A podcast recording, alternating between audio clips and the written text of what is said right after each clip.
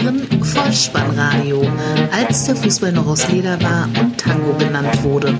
Herzlich willkommen und hallo zum Vollspannradio, der Podcast unter dem Motto, als der Fußball noch aus Leder war und Tango genannt wurde. Mein Name ist Dirk, auf Twitter unter Vollspannradio und Spike.dh unterwegs. Und ich begrüße euch ganz recht herzlich zur 184. Ausgabe des Vollspannradios, der VSR 158 mit dem Titel Streichergebnis, die Nachlese zum Spieltag Nummer 20. 24 Treffer an diesem remiefreien Wochenende. Ein Schneesturm führt zur Spielabsage und der dienstälteste Übungsleiter der Liga vervollständigt seine Vita. Gute Unterhaltung. Die Momente des Spieltages.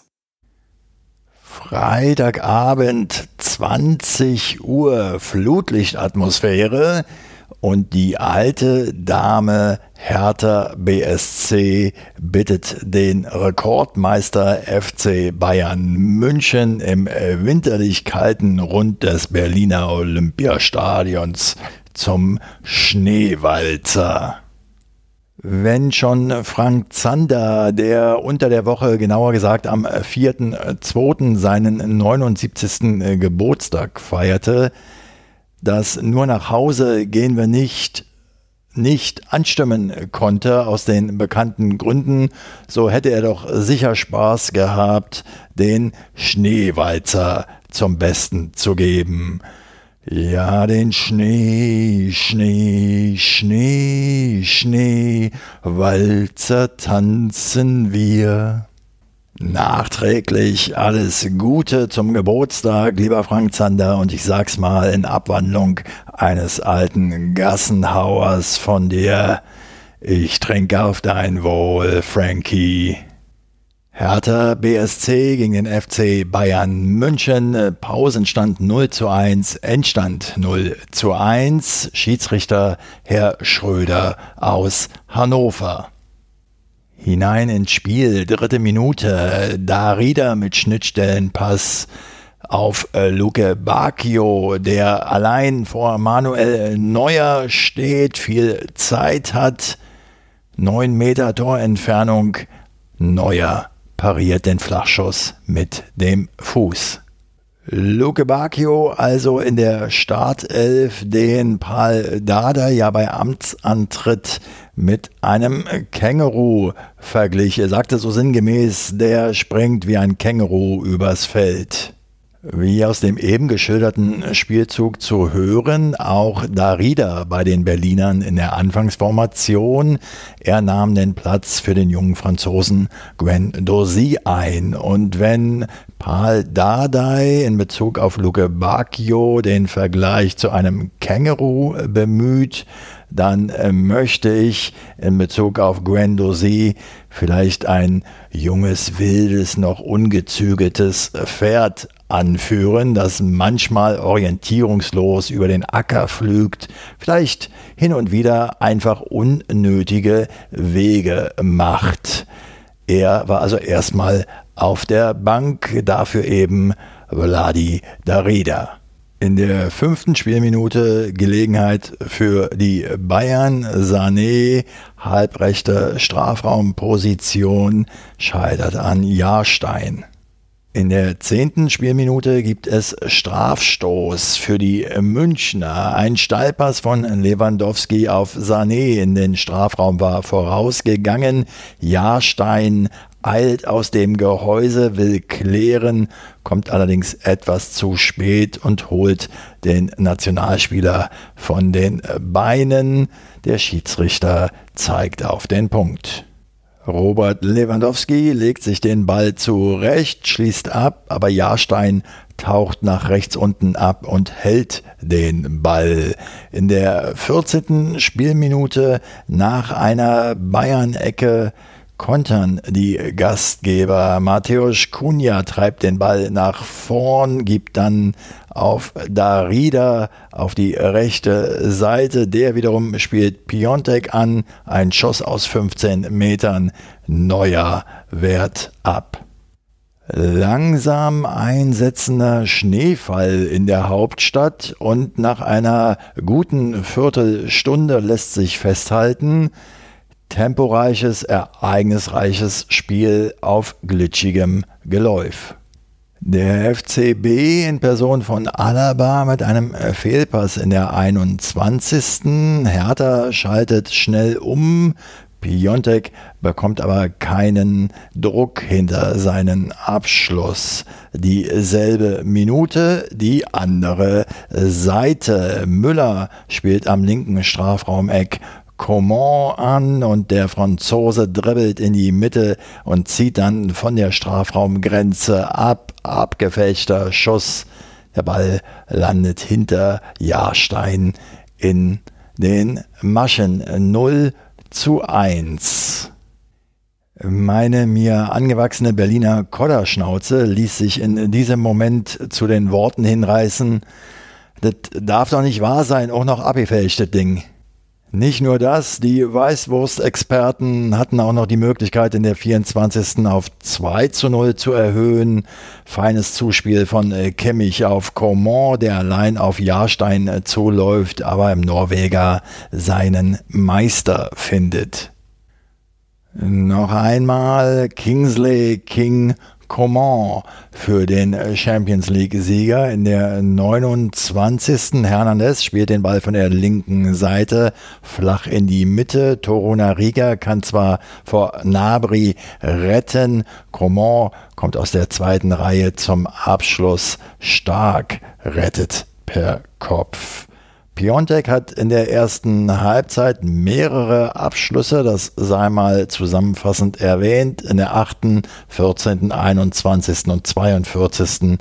alle nicht erfolgreich tauchen wir in die zweite Hälfte ein und schauen in der 53. einmal auf die Daten. Die Bayern haben bis dahin mehr Torschüsse, 10 zu 7 zu verzeichnen, mehr Ballbesitz mit 60 Prozent und die bessere Zweikampfquote mit 63 Prozent. Hertha macht jedoch kein schlechtes Spiel. Die Berliner Gegenangriffe sind seltener geworden, aber sie lassen auch sehr, sehr wenig zu. In der 63. Spielminute kam dann auf Seiten von Hertha BSC der serbische Nationalspieler Nemanja Radonjic für Piontek auf das Grün. Nemanja Radonjic wurde bis zum Rest der Saison von Olympique Marseille an Hertha BSC ausgeliehen. Es gibt wohl eine Kaufoption für die Berliner, die sich auf 12 Millionen Euro belaufen soll. Arne Friedrich wurde unter der Woche zitiert mit den Worten in einer Mitteilung des Vereins, mit Nemanja bekommen wir einen Offensivspieler, der mit seiner Beidfüßigkeit und seiner Geschwindigkeit unser Flügelspiel beleben wird. Na, dann greife ich doch mal faul und gemütlich auf der Couch liegend zu den salzigen Erdnüssen und schaue mir das ganz in Ruhe an. 66. Radonjic aus der zweiten Reihe zieht er ab, Schuss wird geblockt, außerdem zeigt der Assistent Abseits an. 68.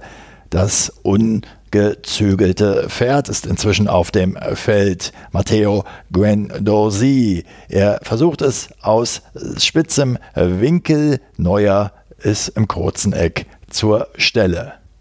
81. Spielminute erneut der serbische Neuzugang. Er dribbelt mit Zug zum Tor von der linken Seite in die Mitte, wird von Pavard zu Fall gebracht. Es gibt einen Freistoß für Hertha, den Kunja leider schwach hinters Gehäuse tritt.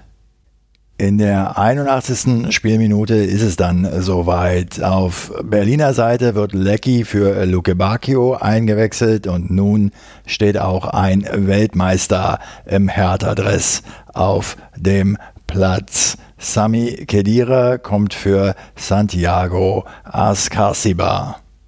An dieser Stelle mal ein kleiner historischer Exkurs. Rainer Bonhoff, Weltmeister von 1974 im Jahre 1983 für Hertha BSC aktiv. Uwe Rahn, Vize-Weltmeister von 1986, allerdings ohne Einsatz bei der Endrunde in Mexiko in der Spielzeit 90-91 für die Hertha am Ball und John Heitinger, niederländischer Vize-Weltmeister von 2010 in der Spielzeit 2014-15 für Hertha aktiv. Alle drei unbestritten großartige Spieler mit herausragenden Erfolgen. Ich hoffe, ich trete allen drei Personen nicht zu nahe, wenn ich an dieser Stelle behaupte, aus Hertha BSC-Sicht waren das keine wirklichen Erfolgsgeschichten. Zurück in die Gegenwart. Ich wünsche Sami Kedira, der übrigens sein Bundesligadebüt im Jahre 2006 im Trikot des VfB Stuttgart im Berliner Olympiastadion gegen Hertha BSC gab, dass er seinen gehörigen Anteil zum zukünftigen Hertha-Erfolg beitragen werden wird. Viel Glück! In äh, dieser freitäglichen Begegnung gegen den FC Bayern München allerdings machte einmal mehr Radonjic in der 87. von sich reden. Erneut Zug zum Tor, erneut ein erfolgreiches Dribbling nahe des linken 5-Meter-Raumecks zieht er ab, aber Neuer fängt den Ball sicher ab. Insgesamt lässt sich aber festhalten, Nemanja Radonjic hinterließ einen vielversprechenden ersten Eindruck.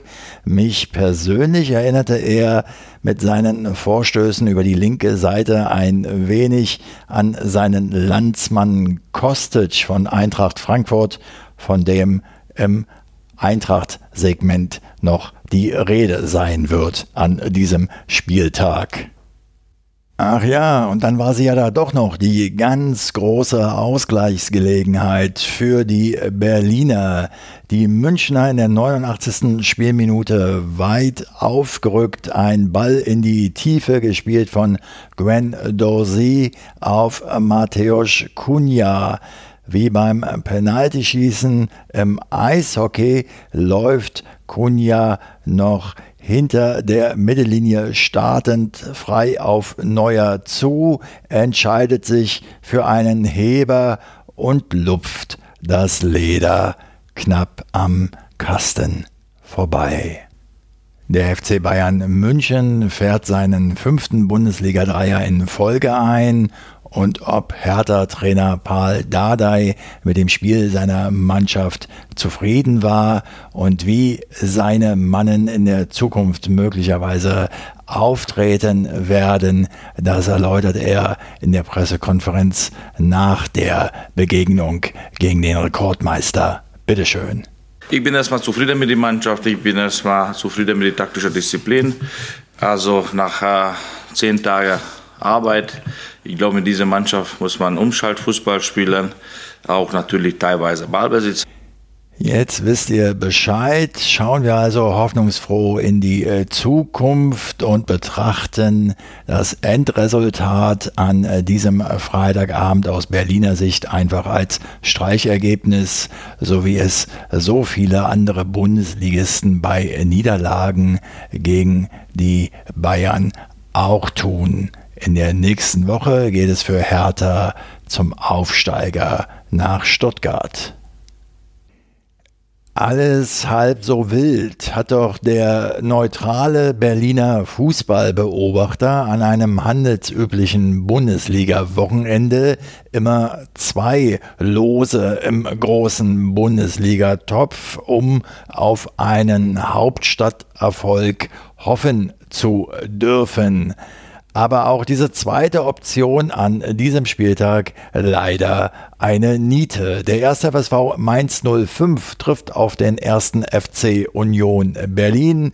Der Pausenstand war auch der Endstand 1 zu 0 unter der Leitung von Schiedsrichter Stegemann aus Niederkassel.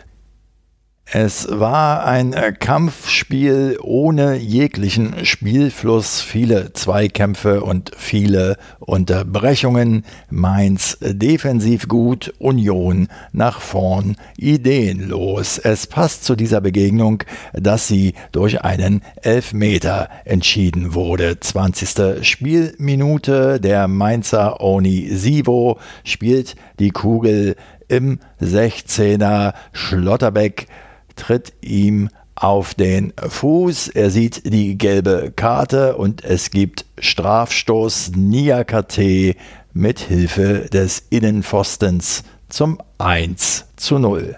Nach Wiederbeginn die große Möglichkeit auf 2 zu 0 zu erhöhen für die Hausherren. Flanke von der linken Seite, Flugkopfball Scholloy aus kurzer Entfernung, doch Lute lenkt das Leder reflexartig über die eigene Latte.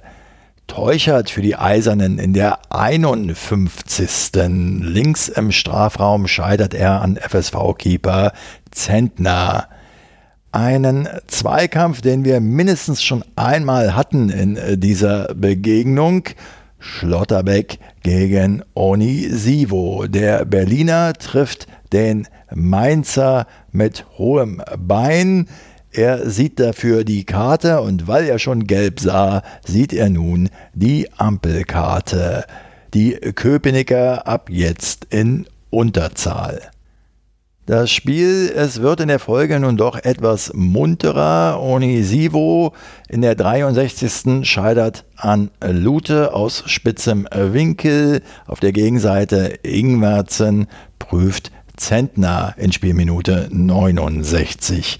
Ganz am Ende noch einmal beide Mannschaften Bojan Palo verpasst in der ersten Minute der Nachspielzeit für Union im Strafraum und auch der Mainzer Neuzugang Glatzel lässt das 2 zu 0 liegen. Es bleibt somit beim 1 zu 0 Erfolg der Rheinhessen und auch trotz der Niederlage eine erfreuliche Meldung für Union.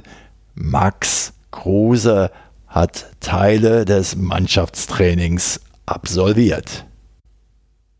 Eindeutiger Spielausgang in Gelsenkirchen, wo der FC Schalke 04 Leipzig empfing, zur Pause 0 zu 1 zurücklag und am Ende 0 zu 3 unter der Regie von Schiedsrichter Petersen aus Stuttgart unterlag.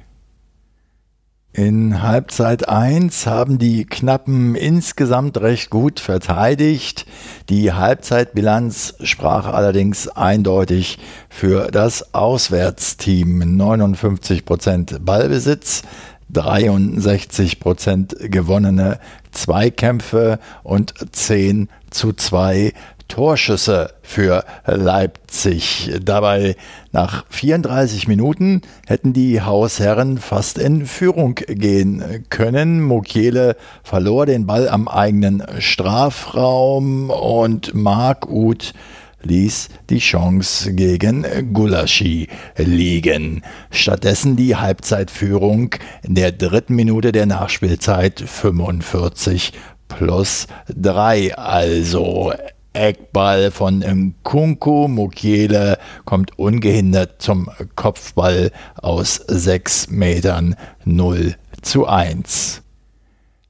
Anstoß zur zweiten Spielhälfte und die Sachsen bauen nun verstärkt Druck auf. Sörlot in der 47. und Nkunku in der 51. und 56 vergeben noch und dann verlängert Paulsen einen weiten Ball mit dem Kopf zu Olmo. Der leitet weiter auf Angelino, halbrechte Seite im Schalker 16er bereits, legt er quer, Sabitzer aus 12 Metern flach, 0 zu 2, 73. Spielminute.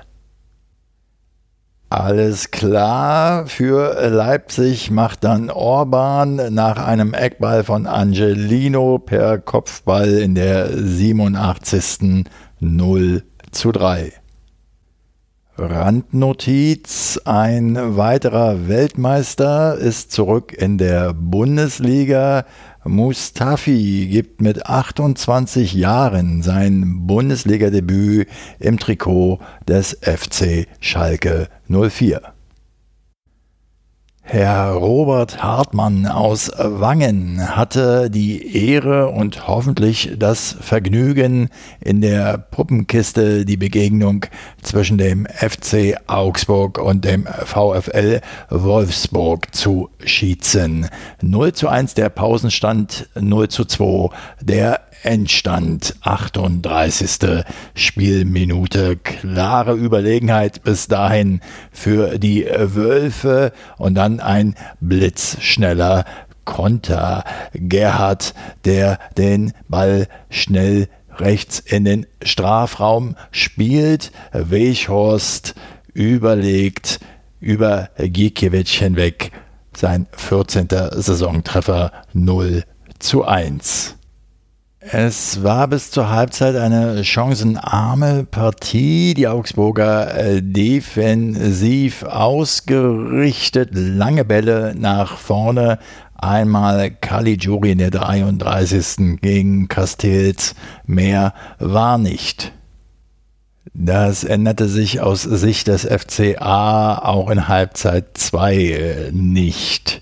Stattdessen die Wolfsburger 55. Steffen auf Gerhard, der erneut mit einer Hereingabe vor das Tor von Gikiewicz Baku hat keine Probleme, den Ball einzuschieben. Der Video Assistant Referee sagt jedoch abseits. Mehr Glück hat Riedle Baku dann in der 59. Hereingabe von Paolo Ottavio. Weschhorst rutscht der Ball noch über den Schlappen. Doch Baku kann aus kurzer Distanz vollstrecken 0 zu 2. In der 72. entscheidet dann der Video Assistant Referee erneut, dass Baku knapp im Abseits stand, vorausgegangen ein Schnellangriff des VfL. Arnold legt für Gerhard ab, der bleibt noch mit seiner Hereingabe an Grueso hängen. Der Ball kommt zurück zu Arnold, 10 Meter unbedrängt. Der Ball ist zwar im Netz, jedoch, wie gesagt, der Video Assistant Referee hatte etwas dagegen. Es bleibt beim 0 zu 2.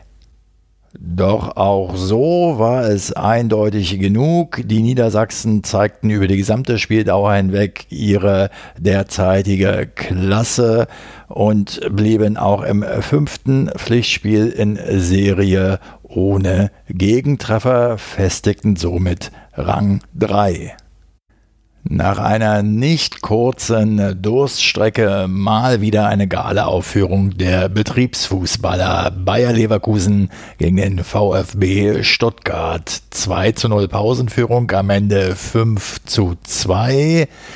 Herr Jablonski aus Bremen, der Mann an der Pfeife. Geschickte Raumbesetzung, schnelles Kombinationsspiel und häufiges Einbinden der Außenstürmer. So beschreibt der Kicker das Agieren der Werkself auf dem Platze. 18. Spielminute.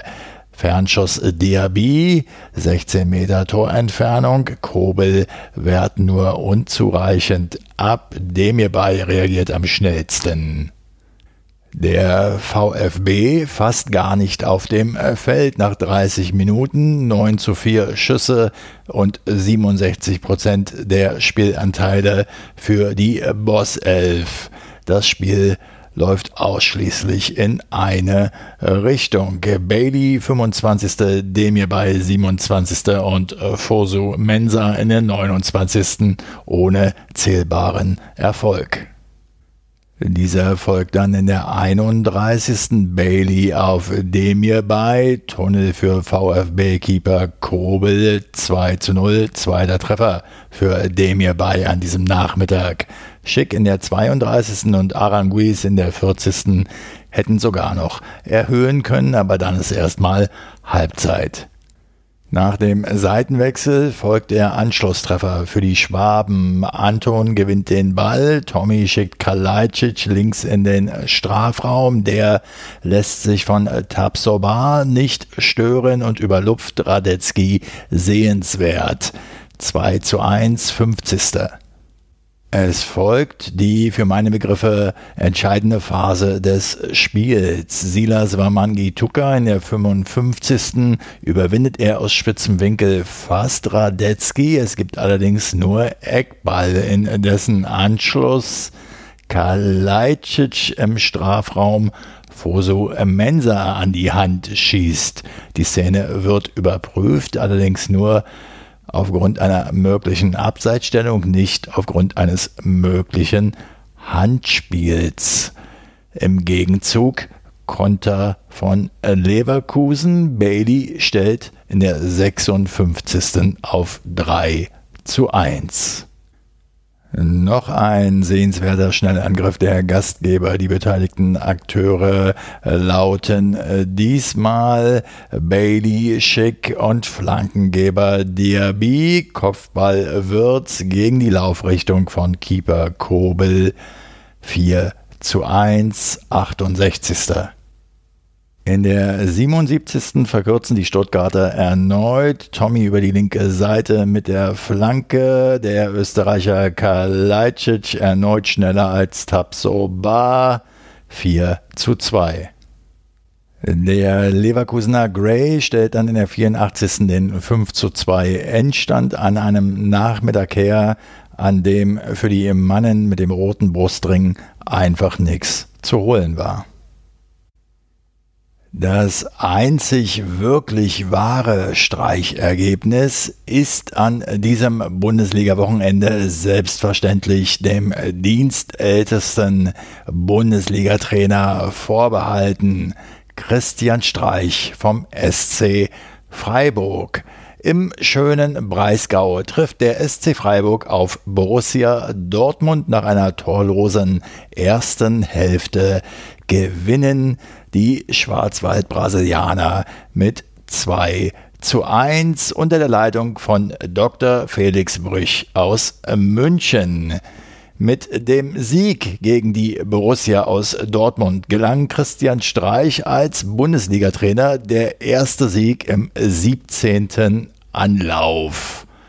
Und das alles im 700. Bundesligaspiel des SC Freiburg. Anfangsphase. Der Dortmunder Emre Can in der fünften aus der Distanz. Die Latte verhindert den Einschlag. Neunte Spielminute. Erste Chance für Freiburg. Jong aus zentraler Position 20 Meter. Hitz lässt abprallen. Akanji rettet. Gegenseite. Flanke von Rainer. Halb rechts. Am zweiten Pfosten Holland, Erling Holland empfallen Volley aus einem Meter, aber Müller kratzt den Ball soeben noch von der Linie. Nach 15 Minuten dann verstrecken sich beide Mannschaften immer mehr in Zweikämpfe im Mittelfeld. Die Defensivreihen beider Teams bleiben zunächst aufmerksam. 22. Erneut ist es Erling Haaland mit einem 15 äh, Meter Drehschuss, aber Müller ist im bedrohten rechten Eck. 44. Diagonalpass von Jong auf Schmid auf Freiburger Seite. Die Hereingabe kann Hitz aber entschärfen. Keine Tore zur Halbzeit. Das ändert sich in Halbzeit 2. 49. Grifo sozusagen halblinks auf seiner Stammposition. Vor dem Strafraum legt er auf Jong ab. 20 Meter, Linksschuss ins linke Eck. 1 zu 0. Konnte man hier noch über die Torwartleistung diskutieren, so ist es in der 52. Spielminute keine Frage mehr. Grifo wird noch geblockt, beziehungsweise dessen Schuss von Hummels zu Schmid und der feuert dann vom rechten Strafraum-Eck ein Geschoss ab. Hitz ist zwar noch am Ball, aber vom Pfosten an die Hand des Torhüters und von dort ins Tor. Klarer Torwartfehler. Es wird gar als Eigentor von Hitz gewertet. 2 zu 0 für die Mannen von Christian Streich. In der 60. Spielminute kommen dann auf schwarz-gelber Seite Mo Darut und Yusufa Mokuku für Delaney und Reus auf das Spielfeld und eben jener Mokuku trifft in der 63. den Außenpfosten. In der 76. stellt er dann den Anschlusstreffer her. Der BVB schaltet schnell um. Haaland spielt halbrechts auf den jungen Torschützen, der die Kugel aus acht Metern unter den Querbalken jagt. 2 zu 1. Am Ende in der zweiten Minute der Nachspielzeit hat Mokoko dann noch einmal die Gelegenheit, doch noch den Punktgewinn für Schwarz-Gelb zu sichern. Er vergibt jedoch aus aussichtsreicher Position. Es bleibt beim 2 zu 1 Sieg des SC Freiburg. Prestigeträchtig wohl dieser Erfolg für den Übungsleiter unter den Augen des Bundestrainers Joachim Löw, aber auch außergewöhnlich für den Club insgesamt gelangen doch vor diesem Spiel den Freiburgern erst drei Bundesligasiege gegen den BVB und im Gegenzug kassierten sie schon 27 Niederlagen. Das Topspiel am Samstagabend präsentiert das 92. Rhein-Derby zwischen Borussia Mönchengladbach und dem ersten FC Köln. 1 zu 1 der Halbzeitstand am Ende war das Geisbock-Team mit 2 zu 1 vorn. Schiedsrichter der Begegnung Herr Dingert aus Gries. Die Bilanz dieses immer jungen Bundesliga-Duells lautet nun 51 Mal war Gladbach vorn, 25 Mal nun der erste FC Köln bei 16 Remis. Es begann dieses Mal denkbar ungünstig für das Rose-Team. Stindel sah bereits in Spielminute 2 gelb und kurz danach lief Elvis Rexbeschei im Trikot des ersten FC Köln zentral nach vorn. Sein Mitspieler Duda ist blitzgescheit und sieht, dass Zakaria etwas zu weit vorn steht und steckt den Ball perfekt in den Lauf seines Kollegen. Flachschuss 15 Meter Torentfernung. Leiner der Gladbacher berührt das Leder noch leicht. Der Ball fliegt rechts unten ins Eck 0 zu 1. Spielminute 16, Ausgleich. Stindel bereits im 16er, Querpass auf Neuhaus. Der schlägt einen Haken und zieht dann ab, abgefälscht von Özcan und von Meret. Keeper Horn ohne Abwehrchance. 1 zu 1, Pausenstand.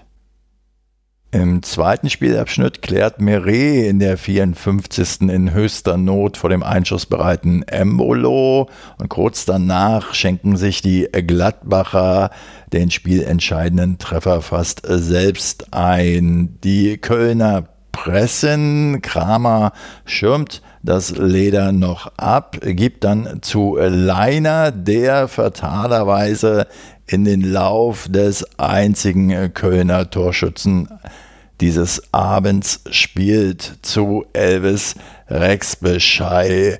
Spitzer Winkel, flacher Abschluss, Tunnel für Sommer, 2 zu 1 für den ersten FC Köln. In der 61. hat Duda die Gelegenheit auf 3 zu 1 zu erhöhen. Sommer aber diesmal der Sieger. Die Borussen insgesamt zu harmlos. Köln ließ allerdings auch wenig zu. Zuletzt noch einmal für Stindl eine Gelegenheit auf den Ausgleich. Er verzieht allerdings in der 78. weil er wohl selbst zu überrascht war. Dieser Auswärtserfolg für die Gisdol-Mannschaft bedeutet nun, dass sie von ihren bisher 21 erspielten äh, Punkten 15 in der Fremde geholt haben. Hut ab, FC. Ein Sonntag im Kraichgau. Die TSG 1899 Hoffenheim trifft auf Eintracht Frankfurt. 0 zu 1 der Pausenstand am Ende unter der Leitung von Schiedsrichter Daniel Siebert aus Berlin gewinnt die Frankfurter Eintracht verdient mit 3 zu 1. Ausgeglichener Beginn beider Mannschaften, die erste Gelegenheit der Hessen, sie führt gleich zum äh, Tor. 15. Spielminute, Kopfballduelle im Mittelfeld zugunsten der SGE und dann ein Spielzug in der Entstehung wie an der Taktiktafel entworfen. Younes spielt einen wunderbaren Pass auf die linke Seite raus zu Kostic, der dringt in den Strafraum ein, spitzer Winkel, langes Eck 0 zu 1. Danach genügend Gelegenheiten äh, für das Hütter-Team, die Führung noch auszubauen. 17. Freistoßflanke Kostic, Kopfball Hinteregger aus 11 Metern, nicht genügend Druck dahinter, drüber. Nach 23 Minuten die Eintracht das klar bessere Team, gewinnt mehr Zweikämpfe 56 Prozent, hat mehr Ballbesitz 64 Prozent, hat mehr Torschüsse 3 zu 0 und mehr Eckbälle 3 zu 1 und eine überragende Passquote von 89 Prozent. 34. bewährte Kombination Kostic Freistoß aus 30 Metern. Der Abnehmer der Österreicher Hinteregger. Aber er trifft diesmal den Ball nicht richtig, sodass Baumann klären kann. Mit Beginn der zweiten 45 Spielminuten kommt auf Sinsheimer Seite Bebu für Baumgartner und wir erleben ein kurzes Aufbegehren der TSG. 47. Spielminute. Kramaric schickt den eingewechselten Bebu steil, Hasebe und Hinteregger kein Problem. Abschluss mit links ins rechte Eck 1 zu 1. Die Gastgeber urplötzlich mit der Möglichkeit, die Partie zu drehen. 52. Jon über links passt nach innen zu Belfodil. 11 Meter Torentfernung, Abschluss daneben, haarscharf neben den linken Pfosten. Es folgt ein Doppelschlag der Frankfurter. 63. Kostic, Freischussflanke aus dem linken Halbfeld. Endika 15 Meter Torentfernung mit dem Kopf ins Eck 1 zu 2. Und sie legen gleich noch einen drauf bei einem Schnellangriff in der 64. Minute. Erneut Kostic über die linke Seite für den mitgelaufenen André Silva. Kurze Entfernung, Kopfball 1 zu 3. In der Schlussphase hat Rode dann noch eine Schusschance, die Porsche letztlich klären kann. 75. und in der 82. noch einmal Kostic, der das Leder nach vorn treibt und wieder das Auge für Silva hat. 14 Meter. Diesmal ist Baumann der Sieger. Am Ende gewinnt Eintracht Frankfurt also völlig verdient mit 3 zu 1 in Sinsheim, weil sie einfach abgeklärt und effektiv auftraten, einen überragenden Kostic in ihren Reihen hatten und sie es mit einer hohen Selbstverständlichkeit spielen, die dazu führt, dass sie nun seit neun Spielen ungeschlagen sind. Somit hat das Vollspannradio auch die Momente dieses 20. Bundesligaspieltages wieder pflichtbewusst und mit Freude für euch zusammengekehrt. Aufmerksame Hörerinnen werden festgestellt haben, dass noch eine Begegnung äh, fehlt, und zwar die zwischen Arminia Bielefeld und Werder Bremen. Spielabsage wegen Schneesturm in Ostwestfalen. Einen neuen Spieltermin, den gibt es zum Zeitpunkt der Podcastaufnahme noch nicht. An dieser Stelle noch ein äh, kurzer Nachtrag zum Unterstützerdank der letzten Wochen. Ich nutze ja das Superlux Headset HMC 660 zur Podcastaufnahme.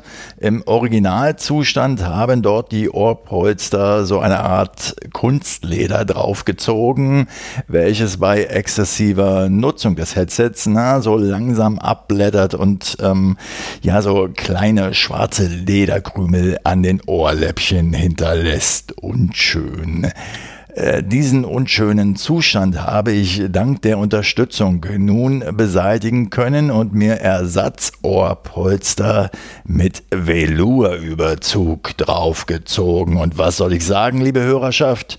Reine Ohrenschmeichler sind das. Nochmals herzlichen Dank. Ihr seht, eure Unterstützung ist gut und sinnvoll angelegt.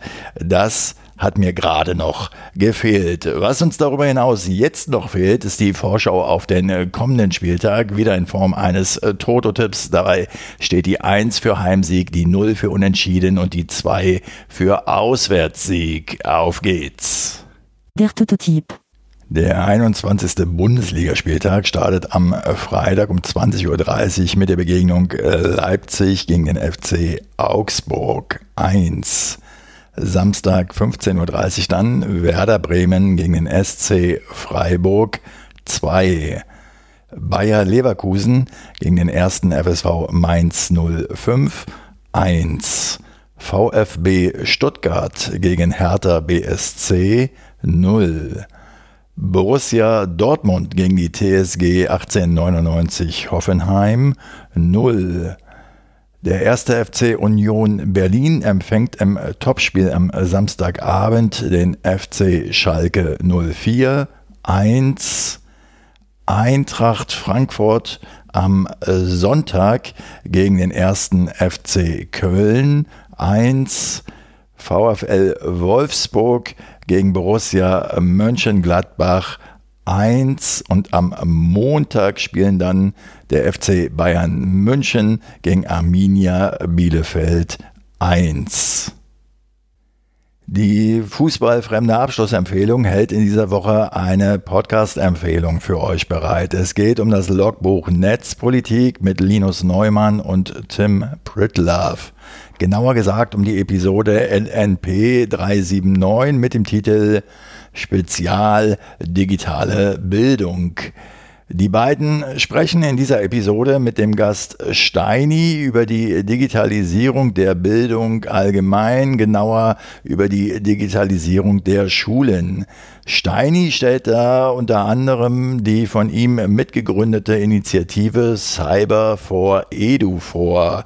Und wenn ihr mich fragt, wer etwas übrig hat für die Bildung unserer Kinder, der oder die sollte da auf jeden Fall mal reinhören. Und für LehrerInnen sollte diese Episode meiner Ansicht nach Pflichtlektüre sozusagen prüfungsrelevant sein. Mir hat es gefallen. Wenn euch dieser Podcast gefallen hat, dann lasst es mich wissen. Ihr findet alle Kontaktmöglichkeiten auf der Website des Vollspannradios bolzen. Folgt dem Vollspannradio auf Twitter und abonniert diesen Podcast kostenfrei, denn so verpasst ihr keine weitere Episode. Das Wichtigste aber ist, empfehlt das Vollspannradio sehr gerne weiter, denn das hilft ungemein, es noch sichtbarer zu machen. Ich bedanke mich für eure Zeit, für eure Aufmerksamkeit und für euer Vertrauen in diesen Podcast und verabschiede mich auch heute wieder mit dem Hinweis für den Fall, dass ihr die Kugel mal wieder im Netz unterbringen wollt. Kopf, Innenseite, Außenriss und Hacke. Nein, nur mit dem Vollspann geht er rein. Vielen Dank, bleibt gesund. Ciao. Sie hörten Vollspannradio. Vollspannradio. Vollspannradio. Vollspannradio. Vollspannradio.